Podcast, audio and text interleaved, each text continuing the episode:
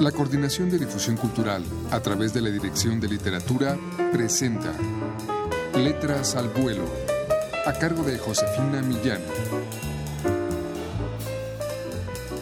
Muy buenas tardes amigos. Mayela Buduán es una escritora y periodista nacida en La Paz, Bolivia, en 1973. A ella pertenece el cuento que vamos a ofrecerles. Ella propone que somos un mar de bolsillo, sal, agua y nostalgia. Escuchemos un fragmento de la composición de la sal.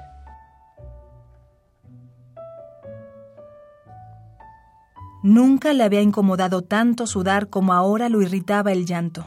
No recordaba haber agradecido tener barba, esa barba espesa que lo hacía transpirar y que ahora le ayudaba a disimular los pucheros. Había chorreado la vida entera, empapado las camisas, mojado indiscretamente el cabello, y a pesar de eso, nunca había usado tantos pañuelos como ahora. Doctor, lloro. Le explicaba y pensaba que si se pudiera iría al dispensario providencial y cambiaría su incontinencia por cualquier otro mal. Algo extraño estaba ocurriéndole. ¿Por qué lo recibía así la vejez? No debía haber muchos hombres que quisieran ser viejos, menos todavía que lo desearan desde la niñez con ansias, como él lo había anhelado.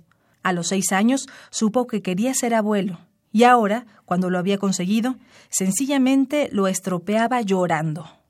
Guardaba nítido ese recuerdo. Habían bajado del camión al llegar a La Paz desde la mina. La ciudad poseía el poder que acontece después de una nevada. Los cerros eran más rojos y el aire más translúcido y frío. Aún así, bajo el sol vertical, provocaba refrescarse. Su abuelo lo había llevado de la mano hasta la esquina para comprarle una tallacha. Él había preguntado qué era eso de aspecto tan extraño, y el viejo le había respondido que isaño. Su mano grande lo tomaba con firmeza, pero sin apretarlo demasiado. Era una mano tibia y abrigada, una mano de hombre. El isaño tenía la forma de una oca y era como un helado. El abuelo lo había soltado para mostrarle cómo se comía y le hacía un guiño para animarlo. La tallacha le enfriaba las manos.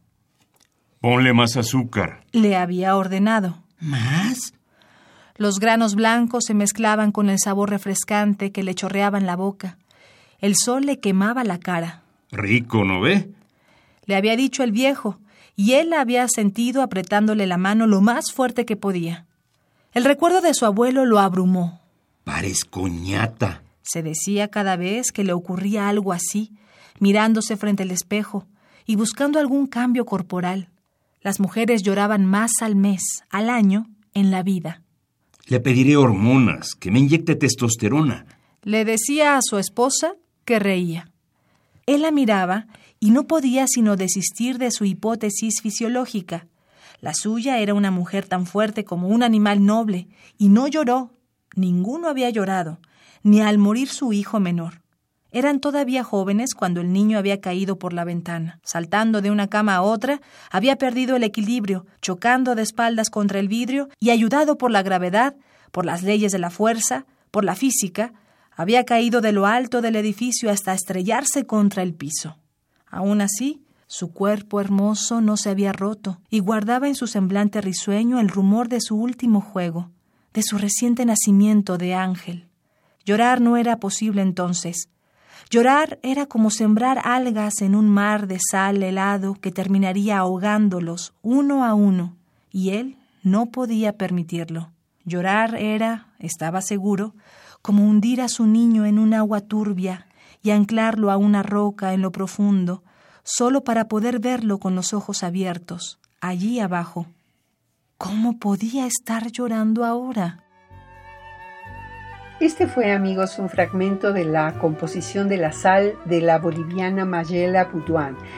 Eh, sus personajes son seres construidos con realidades ajenas porque están lejos, porque ya pasaron o porque les ocurren a los otros.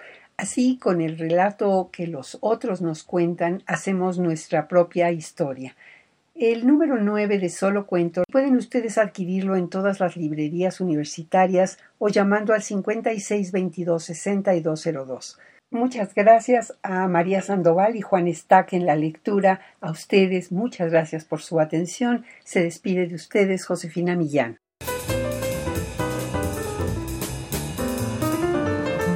La Coordinación de Difusión Cultural a través de la Dirección de Literatura presentó Letras al Vuelo, a cargo de Josefina Millán.